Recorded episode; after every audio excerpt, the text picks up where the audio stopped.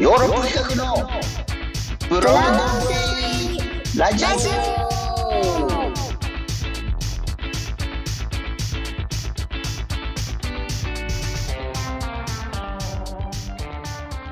はいどうも私ヨーロッパ企画で俳優をやっております長野宗成です。そして同じくヨーロッパ企画の藤谷莉子です。KBS 京都 RNC ラジオ CBC ラジオそして福岡ラブ FM をお聞きの皆様今週もよろしくお願いいたしますお願いいたします。うんいや我々もずーっとずーっと昨年の秋11月ぐらいからね、えーはい。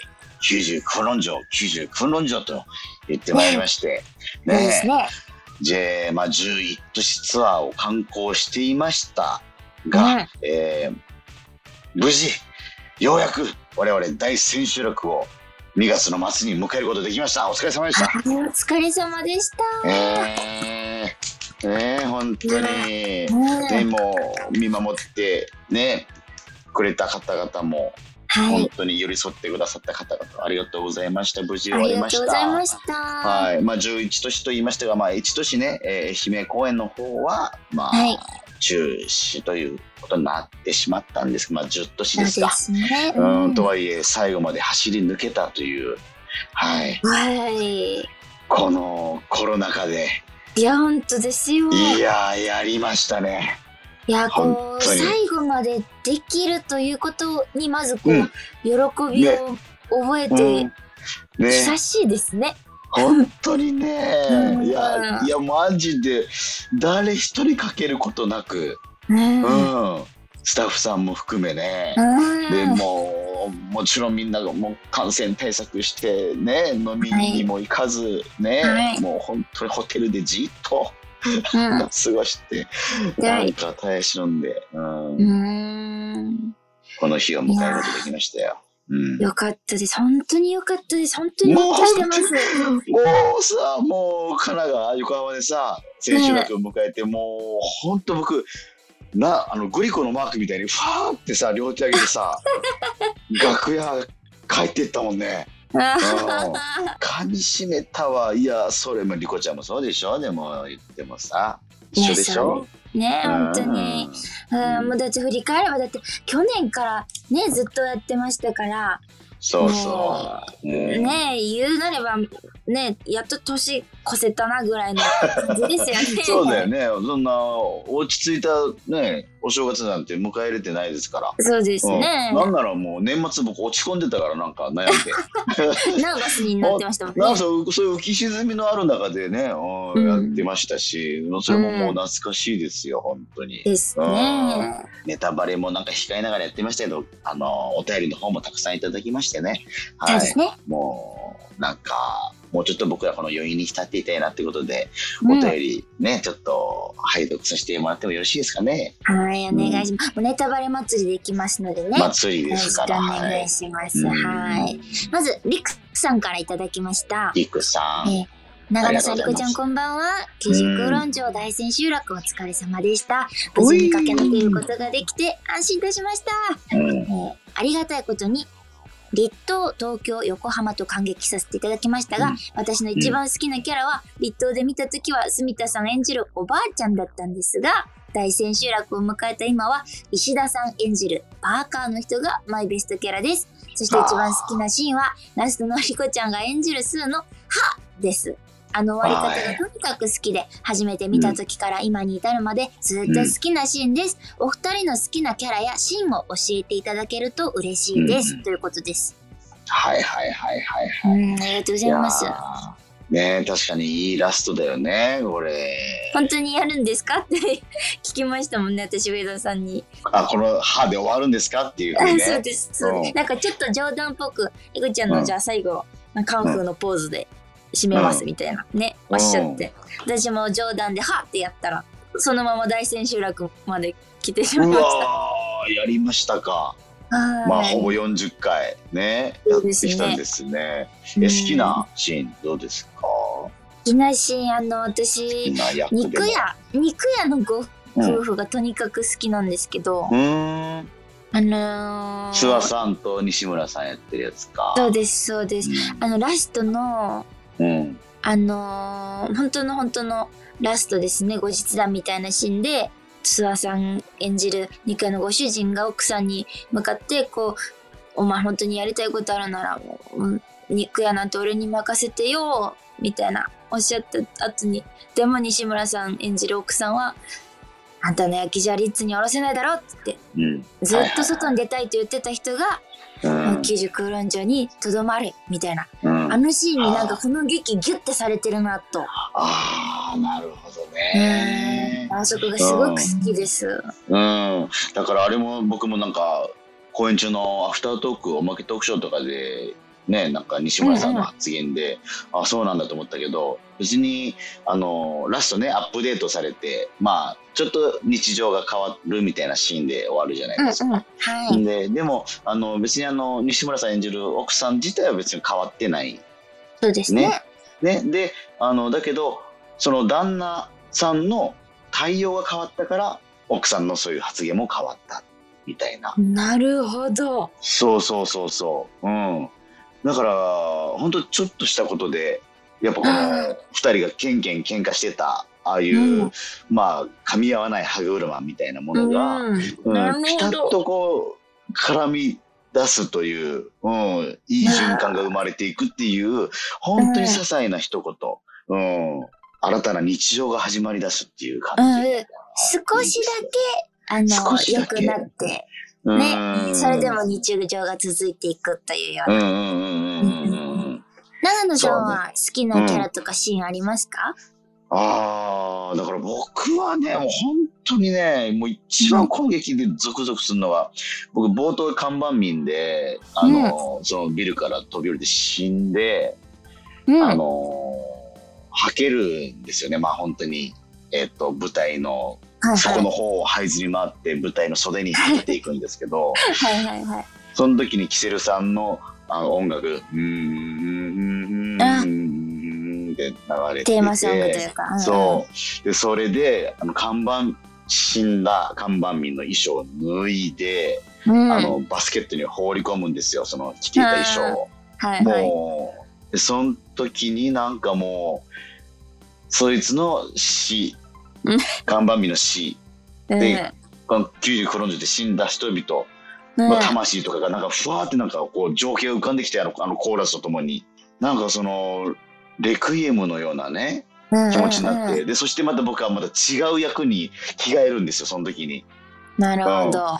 で、また違う人間を演じるっていう、その中を、そのなんかこのスイッチしていく感じが、うんうん。この僕は今回5役やってるんですけど、この、はいやっぱこ。の、役を超え、あ演じ分ける、あの演じ切ってまた違う役に移り変わるみたいな、もう裏、舞台裏になっちゃうんですけど、なるほど、なるほど。ど。うんへえ。あ演じなんか自分が演じてるっていうことになんかすごくまたこの快感を覚えてしまっているところがあってなんか楽しいなるほどうわ演じてるみたいなねなんか。役者冥利に尽きるみたいなすごいうんうん。時間なんですよね、だからでも僕も、まあ、リコちゃんがあの最後のシーンラスト付近のシーンで、はいあのお兄ちゃんが死んだ時うんうんの絶叫とか、まあ、ああいうシーンがやっぱり今までヨーロッパ曲になかった。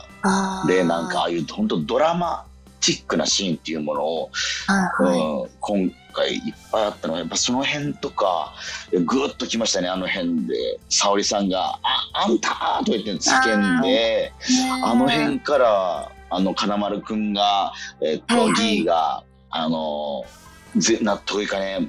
うん、あの、うん、俺がモブってのが。みんながモブってのが納得いかねえっていうそこがまたああのくだりあの一連の。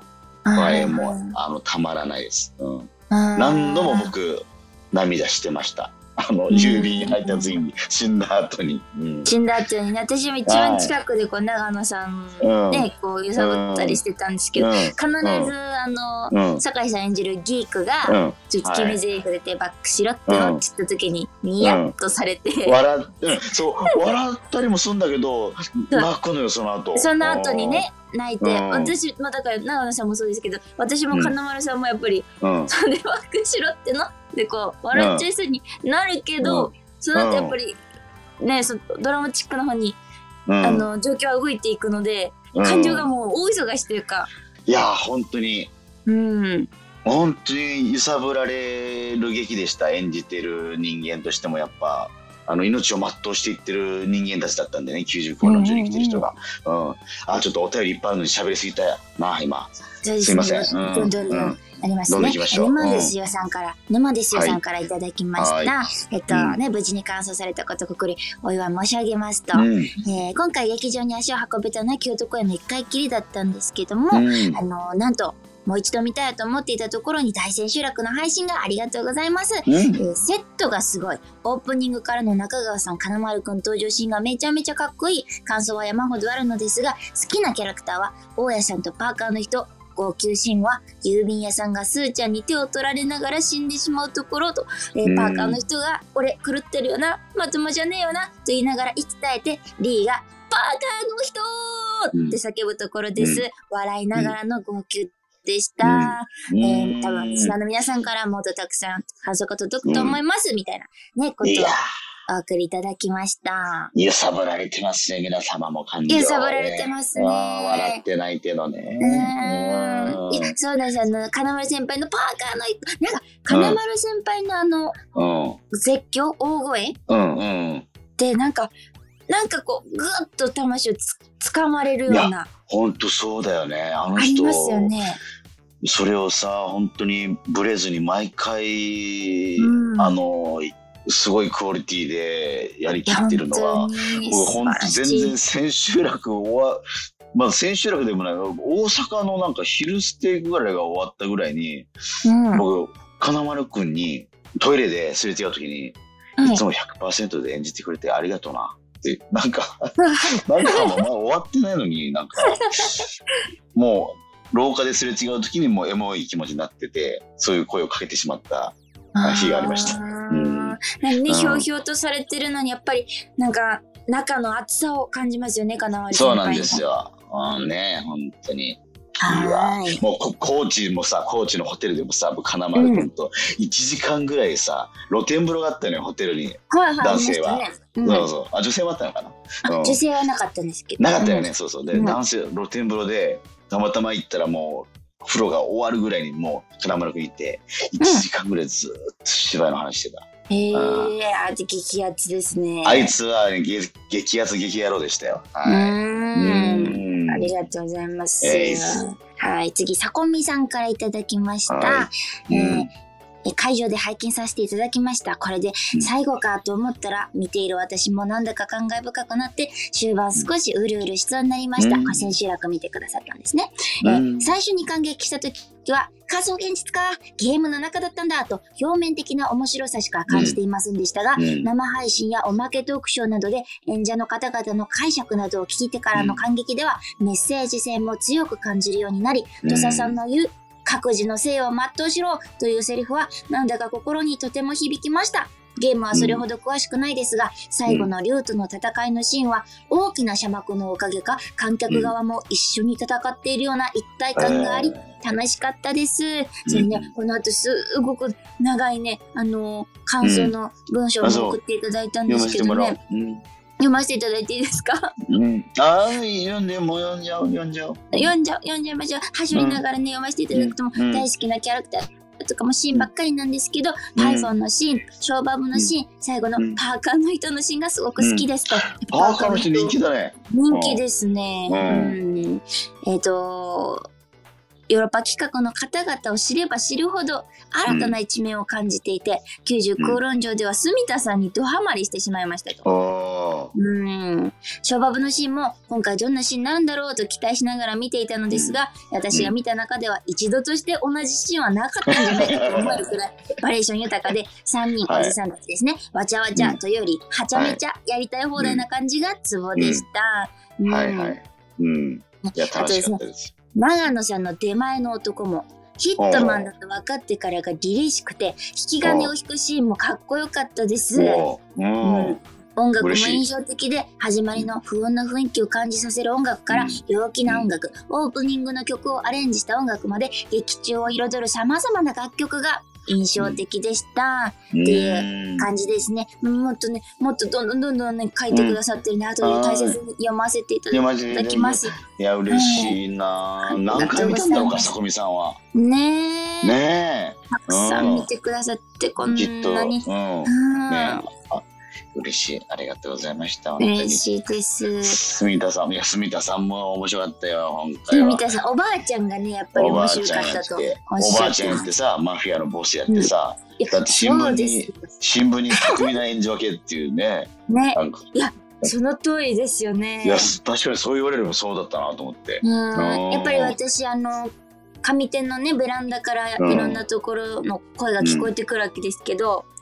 こうおばあちゃん見てるともうすごくうんなんか愛おしいというかまたババアがやってんなぐらいにこう思ってたんですけど、うん。もううんマフィアのボスはもう本当に憎,、憎かったですもん。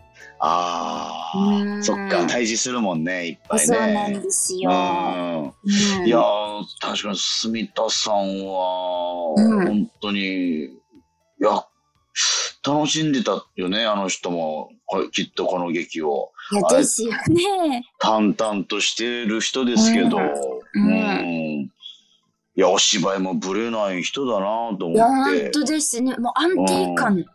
安定感、うん本当そうだよね。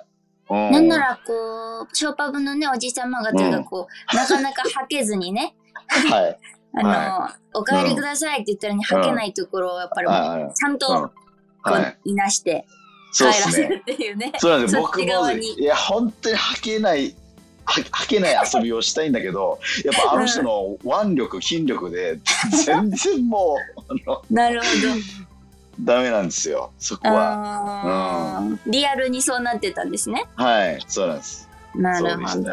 はい。んはい。で、ふったさんからいただいたあたり紹介します。はい。ね、昨日大千秋楽お疲れ様でした。長野さんは、えー荷下ろしもお疲れ様でした。見下ろしたよ。うん。はい。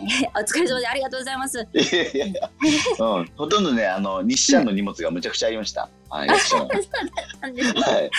なるほど。うんはい。えー私は京都と昨日の配信を見たんですけど、えうん京都では初ヨーロッパ本公演を見たので圧倒されっぱなしでしたが、あ、昨日の。配信で細かいところまで見れてしかも上田さんの生コメンタリー聞きながら見れるなんて贅沢な一夜でした。うん今日も舞台裏をおかわりしてたんですが、リコちゃんは上手にいたから舞台裏カメラには映ってなかったんでしょうか？中根さんはちょくちょくお見かけしましたあ。ということです。そうなんですよね。あの、舞台裏うんね映してるカメラが、定点でずっと映ったカメラがあって、うんいろんな人が時々ね、覗きに行ってたんですよね。そうそう、僕も着替えるたびに、あの、顔出したりしてました、生きるときは。そうだったんだ。うん本当に上手にずっといるので、そうだよね、無理だ。そう、行けなかったですけど、一回行けるチャンスあって、行きたいなって思ったんですけど、ちょっと恥ずかしくてやめちゃいまし、わかる、その気持ちもわかる。た。うん。うん。いや、なんかね、千秋楽だったけど、なんかそういうちょっと、うん、遊遊びというかね、今までなかった、うん、うん、部分だったんで、なんか確かにすごく新鮮に、うんあの、大千秋楽もややれたなって感じしましたね。本当にそうですね。やっぱり30、40回近くやってるとね、うんなんか刺激が入るとやっぱり楽しいですよね。うん。丸ガメラさんからいただきました。うん。90論城公公演ツアー、お疲れ様でした。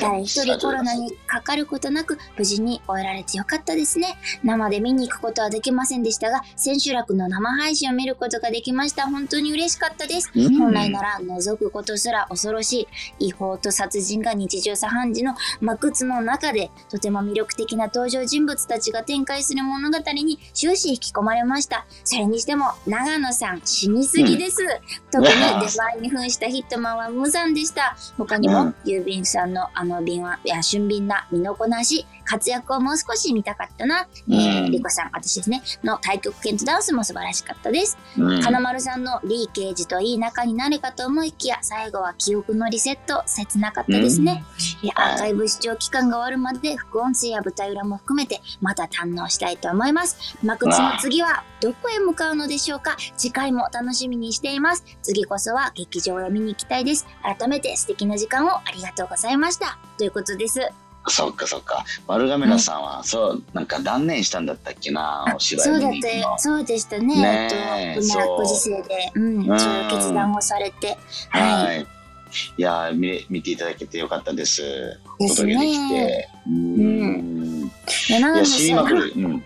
死にまくるですよ。ぼ全役死んでるんでしたっけ？ほう、まあ、5人、5役中3役死んでるっていう。うん。え？あいつ以外死んでるんじゃないんですか？あの、工場で出稼ぎに来てる。ショーパブの男は一応死ん死ぬ場面なかったもんね。そうそうそうそう。あいつも。ね裏であの住田さんに殺されてるかもしれませんもんね、臓器取られてそうなんですよ。うん、上田君からもあの5役中5役死んでるって言われました。ね。そうだったんですか。はあーこの上映以外のところで、はい、出稼ぎも。あそうなんですうね、ん。そっかそっか。はい。いう私もあの初めて、あのい。ヒットマンがね撃たれてるシーンを、あの、うん。アーカイブで見たんですけど、あうんうんうんあんなに撃たれてたんですね。いや、そうそうそうそうそうそう。うんいや、私は下でやっぱり盗み聞きしてたので、そのシーンを。あー見たことなかったんですけど。そうか、すだから、僕もそうだけど、うん僕も逆に見見れてないもんね。その、盗か。み見してるシーン。うん、音だけで知ってるけど。うんいや、面白かった。うんはわあ、見てみよう、本当に。うん改めて。い。うんやっと、あの90コロン城から、役から離れて、うん僕ら、ちょっとアアーカイブで見てみようかな。そうですね。うんめっちゃ面白かったです。あ、全部見た、全部見た？見ました、見ました。うん。なんか、本当にね、新鮮なまま終終えれた感じします。今回の劇。本当ですね。う、うんん。不思議ですけど。飽きることなくと言いますか。飽きることなく。うん。なんか、な、なんかね、あの、うん。エモさっていうのもあっただろうし、うん。うん。単純に楽しかったかな。まあ、うん僕は5役やってるっていうのも大きかったかもしれないけど、やっぱり作品自体が好きだったんでね、なんかこの世界観が。ああ、そうですね。本当になんかうん毎回仕込みが終わって、幕津が立ち上がるとワクワクしましたね。うん。お疲れ様でした。お疲れ様です、リコちゃんも。本当に怪我なく無事終わって、うんまたもうリコちゃん、もう次の舞台に向かってるわけでしょ？もう。そうですね。ねえ結構なって、はい。うん。なんだそれ、4月？にやんの？これはそうですね。東京だけなんですけど、あ、そ4う。月の2日から17日までシアタートラムで、えもはや静かという、えーはい。お芝居に出演します。うん。またこちらも方ね、見て、はい見てください。もう全然スー踊り子スーとは違うリコちゃんが見れると。真逆と言っても過言でおはない役をおー、なります。はい。わかりました。それではお楽しみですね。はいはーい。はい。それでは当番組のメインコンテンツでありますラジオドラマのコーナーに行ってみましょう。えー今月3月はですね、あの、ヨーロッパ企画の若手作家のブレイキン小林くんに、えっと、再度、あの、縁を持って、えーいただきまして、はい。いしました。はい。えっ、と、タイトルがですね、ラジオドラマはですね、これ、どこかに帰りたくなる日々。えうん。ーどこかに帰りたくなる日々というタイトルでございます。なるほど。うん。うん。まあなんかあの、えもうなんか今アイデアないのっていう、なんか描きたいアイデアみたいなのをうんうん。ちょっと聞いてみたんですよ。そしたらなんか、まあ映像でやりたいあのネタなんですけどっていうはいはい。ところだったんですが、はい。でも、まあ、ブレイキンを結構映画監督、ね、短編撮ったりして、まあ賞そうですね。を取ったり、ううんん、してたりするんで、なんかもう思い切ってもラジオドラマとか関係なく、本当にやりたいことを、うん、をやってもらえないかなっていうことで相談してみたら、はい、まあ、うん本当に純粋にやりたいものを、うん、が届きました。ブレイキンなんかタイトはいルだけでもね、ブレイキン武士というか、もうね、ビンビンうん、全開な感じでワクワクします。うん。それでは、じゃあ、あの早速第1話お届けしたいと思います。はい。第1話のタイトルが、キャッチボールの投げ方じゃない。それでは開演いたします。